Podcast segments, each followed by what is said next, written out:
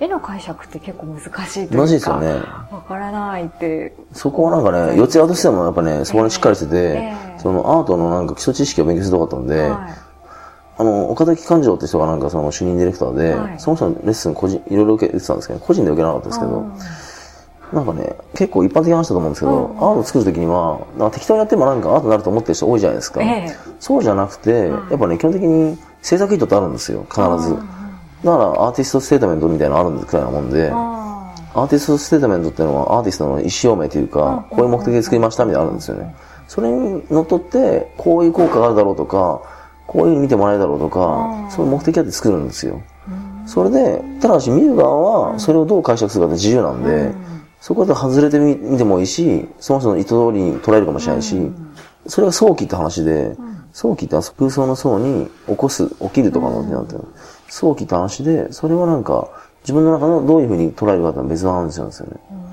あとね、いろいろ面白いのがあって、転用とかってのがあって、はい転用っていうのは、例えば、あのー今こうやってペットボトルではい、午後の紅茶飲んでるじゃないですか。うんうんうんこれを切ったりとかして別のように使ってもいいし、んあとは、み水入れて、なんか、猫が来ないようにするとかあるじゃないですか。あれもう、ペットボトルの本来の使い方とはちょっと違うじゃないですあか。ーそうですね。そういうのは転用ってやり方えで、えそういうのもあったりとか、いろいろなんかね、そのアートってなんかその、基礎概念とかってあるんですよ。だからそこら辺の話が勉強できたのは、すごく多かったですね、僕にとってはなんか。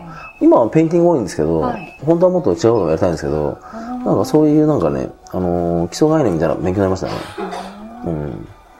ペインティングじゃないことを本当はもっと。いやそんなことなくてだけなんで、まあいろいろやりたいですよね。ええだからペインティングが一つの手段なんで、でも多分王道なんでしょうね、おそらくなんか紙に書くといううんか、そういうのは王道ですから、それ以外にもなんかいろいろあるというか、そういうふうに作風変えることで売れやすくなるとかありますか？売れる話ですかね。売れる話はね、あの、あると、僕でもね、あの、実は、あのですね、売れる作品あんま作る予定なくて、へーあの、本当だったら、その売れる作品とかあるじゃないですか。はい例えばこれを売れるとかパターンあったら、それ、バンバン作れれば全部売れるじゃないですか。う同じように作って再現できれば。あんまね、そういうのに対してちょっと抵抗感あるというか苦手なんですよね。はいあとなんかね、あんまりこう、売れそうな作品って、今の時代にフィットしてるというか、マッチしてる可能性あるじゃないですか。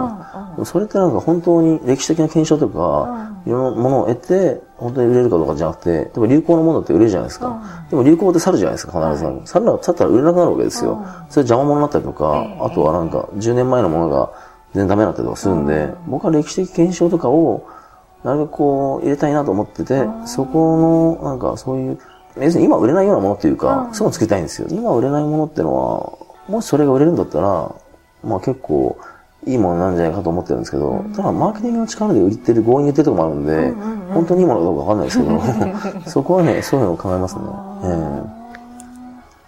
え前田中さんがお話ししてこう長期でこう見る目だったりとか、ええ。なんかこうドーンと売れなくてもいいから長くこう一定の勝ち続けるみたいなあ、そうなんですよね。感じでやってらっしゃるってええ。読んだので、そうなんですよ。そこ超重要で、ええ。なんかね、例えば、いろいろテレビとかでし取材受けてる、なんかそういう番組とかあるじゃないですか。うんアーティストがですね。あれ一瞬で消えちゃう人山ほどいるんですよ。うんうんうんあのアーティストも消えちゃう人山ほどいるんですよね。はいだから、やっぱ長く続けるって結構難しいじゃないですか。うんそっちの方が重要だと思ってるんで、うんそっちやりたいんですよね。うんうん。多分長くやらないと結果出ないですからね。そうですね、ええそもそもそうですね。多分短期だったらあんまり結果出ないですよ。えもし作品買ってもらった人が、その人本人がとか、その松代とかもね、持ってるかもしれないし、ん。そう松代もね、対戦されるようなものを作れればいいんでしょうけど、うん。僕はまあそういうのね、なかなかできないけど、本当だったらそこまでいけば、多分勝ちなんでしょうね。もう本当100年とか100年とか、せまあね、ものによってはだって、そうですよ、本当。この間なんか、あの、根津美術館っていうなんか東京の美術館見てきたんですけど、はい。王様の墓のとこに青銅器が埋まってて、それ発掘されてこう、ね、そういうの見ると、王様が多分大切にしてたから、多分2000年とか3000年残ってるわけじゃないですか。うんうんそういうようなものを視野に置きながらやりたいんですよね。うんうん。そそういうの考えてますけどね。まあ、油絵とかもそういうなんか耐久性強いものなんで、うんうんうんうん、まあでも歴史的にはね、中世ですね。はいだから、ダヴィンチの時代とか、ルネサンスの時代に出てきたんで、500年くらいの歴史しかあんまないんですけど、うんでもまあ結構500年もあれば結構強い方なんで、うんうんそういうの考えましたね。そうですねうん。田中さんはその渾身の育成というか近藤君と田か、中さんの弟子あ、さんでそうですね。すけど近藤君にはね、あのーなんだっけな、近藤君はなんか、あれですよね。初め来た時ね、なんかちょっとこう暗い、僕も暗いんですけど、この僕もね、暗な感じしたんで、大丈夫かなと思ったんですけど、はいでもなんかあれですよね、今フィリピンとかでね。そうですね。ね私は暗い印象受けなかったです。じゃあ、いやですよきっと変わったんですよね。いや、もう YouTube 残ってますよ、暗い映像。本当に。超暗い映像残ってますよ。へでもなんか、あれですよね、明るいですよね、最近は。最近は明るいですよね。そうなんですねだから、インスタグラムとかでもなんかね、絵売れてるみたいだし、フィリピンとかのマーケットで。ー。最初暗かった。それ暗いですよ、なんか。こんな感じでやってたの、ちょっとなんか、あのなんかうつむいていつもいてはね、ちょっともういいですから、みたいな感じで。やってましたよ、本当に。今元気ですけどねうんあの、絵画教室なんかもやってらっしゃいええやってましたね。でもね、会議教室でもやめちゃったんですよ、僕も。あそうですよねええなんかね、あんまりこう、疲れちゃうんでえ、え時間ないんで、やめることにしたんですよえね。えええでも、一時期、会議教室もっとやろうと思った時期もあったんですけど、うんやっぱね、会議教室は大変ですね。うんでも、面白いですけどね。うんうんうん結構面白い生徒さんとか来て、発達障害系の人たちが結構来るんですけど、面白い反応が。やもう、も物投げつけられますからね、こうやってなんか。粘土とか投げつけられますよ、こうやって。投げてくださいますよ、本当なんか。もうちょっと待てよ、みたいなはい。野球で打ち返すのかって感じで、本当に。本当そうですからね。ええびっくりしますよね。ああ。うん。でもそんなところからそうなんですよね面白さを感じたりもするんですね。そうなんですよね表現とか。なんかそういうの結構面白いですね。えうん。やっぱでもね、一人お子さんで、小学生の時に入ってもらった人いるんですけど、はい今でもその人だけ特別に通ってるんですけあど、中学校の時とかはい勉強できなかったので、うんうんやっぱ自殺したいとか思ってたらしいんですよね。でもそれをなんか、克服して、高校入れて、今じゃなんか勉強すごい頑張ってますからね。あだから会計教室来てよかったって言ってたのがすごい嬉しかったですね。えうんそういうのはたま、嬉しいですね、たまになんか。うん。あ嬉しいですね。そうですね、そういうのは嬉しいですけどね。田中さんも最初はその、メンタルの不調から絵を始めましたけど、そういう発達障害だったりとか、そういう子たちも一種の療法的な感じ？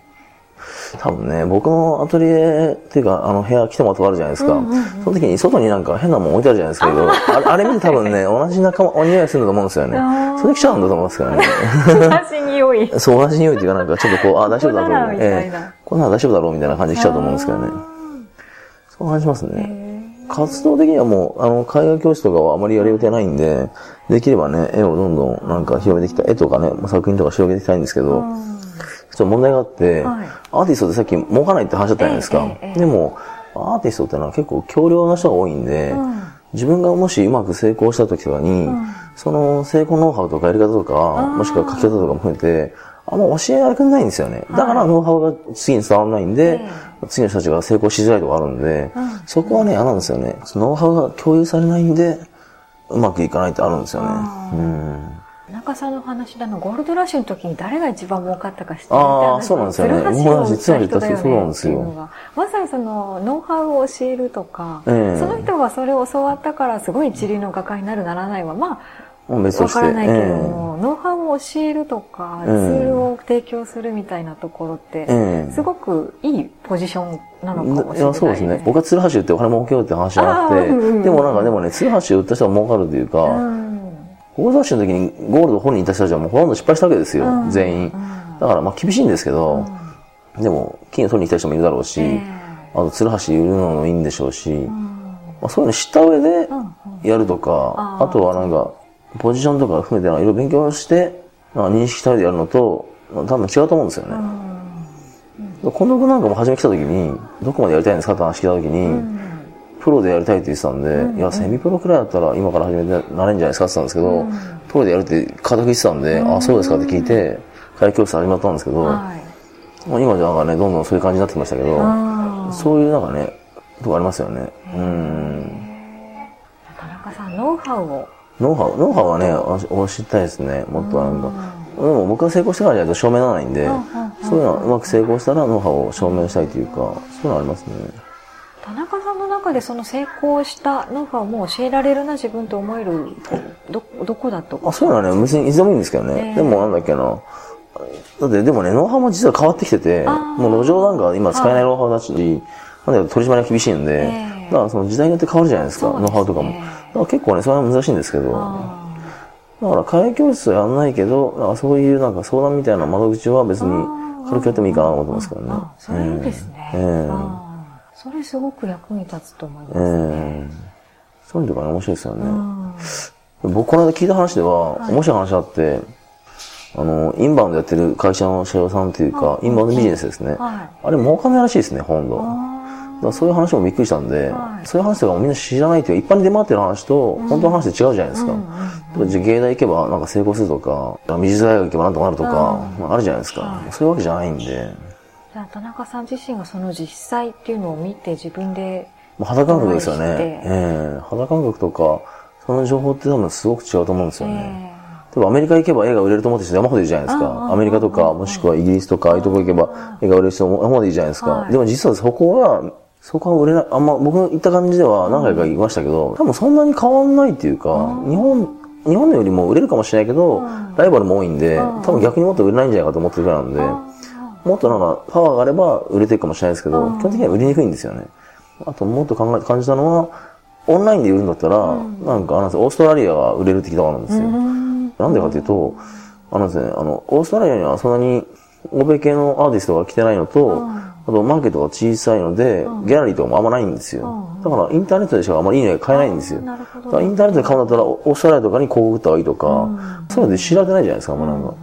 そういうところの情報とかってなんかね、結構重要かなと思うんですけどね。なるほどなるほどそうですねそうなんですよね。あと、オンラインでも売れるとかっていうのもなんかあんまりこう、みんな知らない人多いし、うんうんうんうん絵なんかは見ないとダメだと思ってる人が山ほどいるじゃないですか。ありますね、ええそうありますよはすごくあるね。と思います、ね、ここはなんかね、あるんですよね。とヤフオクに出してて、それをこのビクラロに来てもらって、現物像で確認できますみたいな感じで、他の作品も売れればいいなっていう想定なんですよね。現物を見たいって人もいるはずなんで、そのにはこういうとこ来て見れるし、あの埼玉県近くとか東京、ね、関東だったら、まあ見に来れる人もいるんで、そうですね。あーじゃあいろんなツールを駆使してというかそうですね。いろんなニーズに本当にそう思いますよ。応えてと。いうか。そんなに簡単じゃないんで、売るのは、ゴールドダッシュの金を取っていく話なんで、うん。簡単じゃないんですよね。ただなんかね、本当に金脈というか、均衡というか、そこを掘り当てるとゴロゴロと出てくるじゃないですか。そういう世界、だからさっき言ったなんかその、皇帝か古事かみたいな話になってくると思うんですよね。多分、鶴橋売ってる人よりも、金脈当てた人の方が多分お金持ちなんだと思うんですけど、基本的には鶴橋の方が儲かりやすいというか儲か、りやってるのは簡単なんですよね。はいあとね、もう一つなんか気になったので、本読んでて、マーケティングの本ってさっき、はいあの、鈴木さんがすごい興味持ってたんで、あの、気になったんですけど、マーケティングの本で、小売り、サービス業、卸売業、製造業ってあるんですよ。4つにこう、業態を分けてるんですよ、彼はですね。そのマーケル・マスターソンって人がいるんですけど、はいその人が言ってるのは、その4つに分けてるうちね、一応儲かるのは製造業って言うんですよね。小売業とかは人件費かかったりとか、はいはいはい。ススーパーとかと同じですよね。それ見てわかると思うに、結構コストがかかるんですよ。だから、基本的に1店舗じゃまず儲けが出ないっていうか、だからそのフランチャイズにしたりとか、して儲けるんですよね。じゃないと儲かんないからほとんど。で、あと、なんだっけな、サービス業は競合があの入りやすいんで難しいんですよ。はい。とで、卸売業は中国とかインドみたいに超でかいマーケットの、はい、あの、これからの進行のところにやってくるんじゃないとまず無理だし、で、最後の製造業ですね。え、アートはちょっとサービス業と製造業と混ざってるところあるんですけど、そうですねえー製造業はは何がいいかっていうと、オリジナルなものを作るじゃないですか。はいそれがブランドになった場合に、世界どこでも売れるんですよ。あと、なんだっけな、消費者、エンドユーザーですね。はい買ってくれた人ですね。それと、か製造してるところですね。そこが繋がるんで、いろんなことができるんですよ。要するにダイレクトレスポンスマーケティングみたいな、マーケティングがですね、お客さんとの対話が強くなってできる商売なんで、すごい強いマーケ仕事ができるんですよね。しかも世界中にできる可能性があるというか、そこがね、多分一番面白いところですね。ええなるほど一番面白いところ面白いですね。製造業結構あるらしいですよ。なんか、いいみたいですよ。アーティストある意味でさっきも言ってましたけど製造業でもありサービス業でもあり、そうなんですよねっていうところですよねですよね自分のブランド力いかに高めていくかみたいなんですよなところにも。っだと注から、力していええきたいだって、プラダとか、あとあれじビトンとか、あと、なんだっけな、シャネルとかあるじゃないですか。ああいうとこって多分、まあ、ある意味なんか製造業じゃないですか。ですよね。サービス業もやってますけど、でもああいうところってもう半端なく強いじゃないですか。そういうのに近いですよね。えじゃあ今後人脈とかそういった場所とかこう工夫しながらご自分のブランド力をこうそうなんですよね高めていきたいえそうですね。どんどんやりたいですよね。前からやってますけど、でもどんどん、それ継続してやるしかないですからね。え今後何かこう古典だったりえ古典とかはね、古典とかは特にあんま考えてないんですけど、はい古典とかってあるんですよね。一般的に、あれじゃないですか。あの、わかりやすい展示会じゃないですか。はいでも僕古典が好きじゃないんですよ。ああそうなでなんんで古典好きじゃないかというと、はいまあ、ここがあるからやらなくていいってのもあるかもしれないですけど、古典って何がポイントかっていうと、あれ1週間とか1ヶ月とかあるじゃないですか。初日の日が一番売れるんですよ。そあのー初日のオープニングパーティーがある日が売れるんですよ。はいあとの日本売れないんですね。んってことは、初日の日に雨降っちゃったりとか、今日みたいに台風来たりとかすると、はいもうアウトなんですよ。うん。だから、全然なんか、あのいい売り方じゃないんで、要するになんか、最低ですよね。1ヶ月やって、1ヶ月あって、なんか1日しか売れ売れるチャンスないとしたら、最低じゃないですか。最低ですよね。もう本当は。コスパ悪いみたいなコスパ悪い、感じコスパ悪いというか、うんうん最低ですよね、本当なんか。もっとやっぱ常時売れるというか、常時売っていく方法とかを、そうですあね。け経営右肩上がりにゆっくり安定してないとはいダメじゃないですか。それを作る方をいつも常に考えてるんで、あだから、なんか、ヤフオクとかは1週間に1遍くらいで出てくるし、あとこういう売り場はなんかずっとあるんで、なんかいつでも売れる可能性あるし、いいな思ったんですよね。さんものを見ると、ブログだったり動画でしたりええ右肩上がりっていうのがよくキまあそうーワードですよねで出てくそうるなとですよ思っていたんです。右肩上がりええ重要ですよね。あえ、でも、女性だったら右肩上がりの男子選ぶんじゃないですか？違います？そうですよね。やっそうですよねぱいいですよね。そういうものに投資したいいますよねそうですよ自分の時間だったり。新潟下がりだったらもう投資が逃げてますよ、資金がなんか。本当に。ええそうですよ。うん。そこは目指してるんですねそう超重要ですよそれ長期的に長期的に上がりってことですね。そうやりたいですね。あうん。ーいやー今日どうもありがとうございまました。すみません。はい。す。ありがとうございます。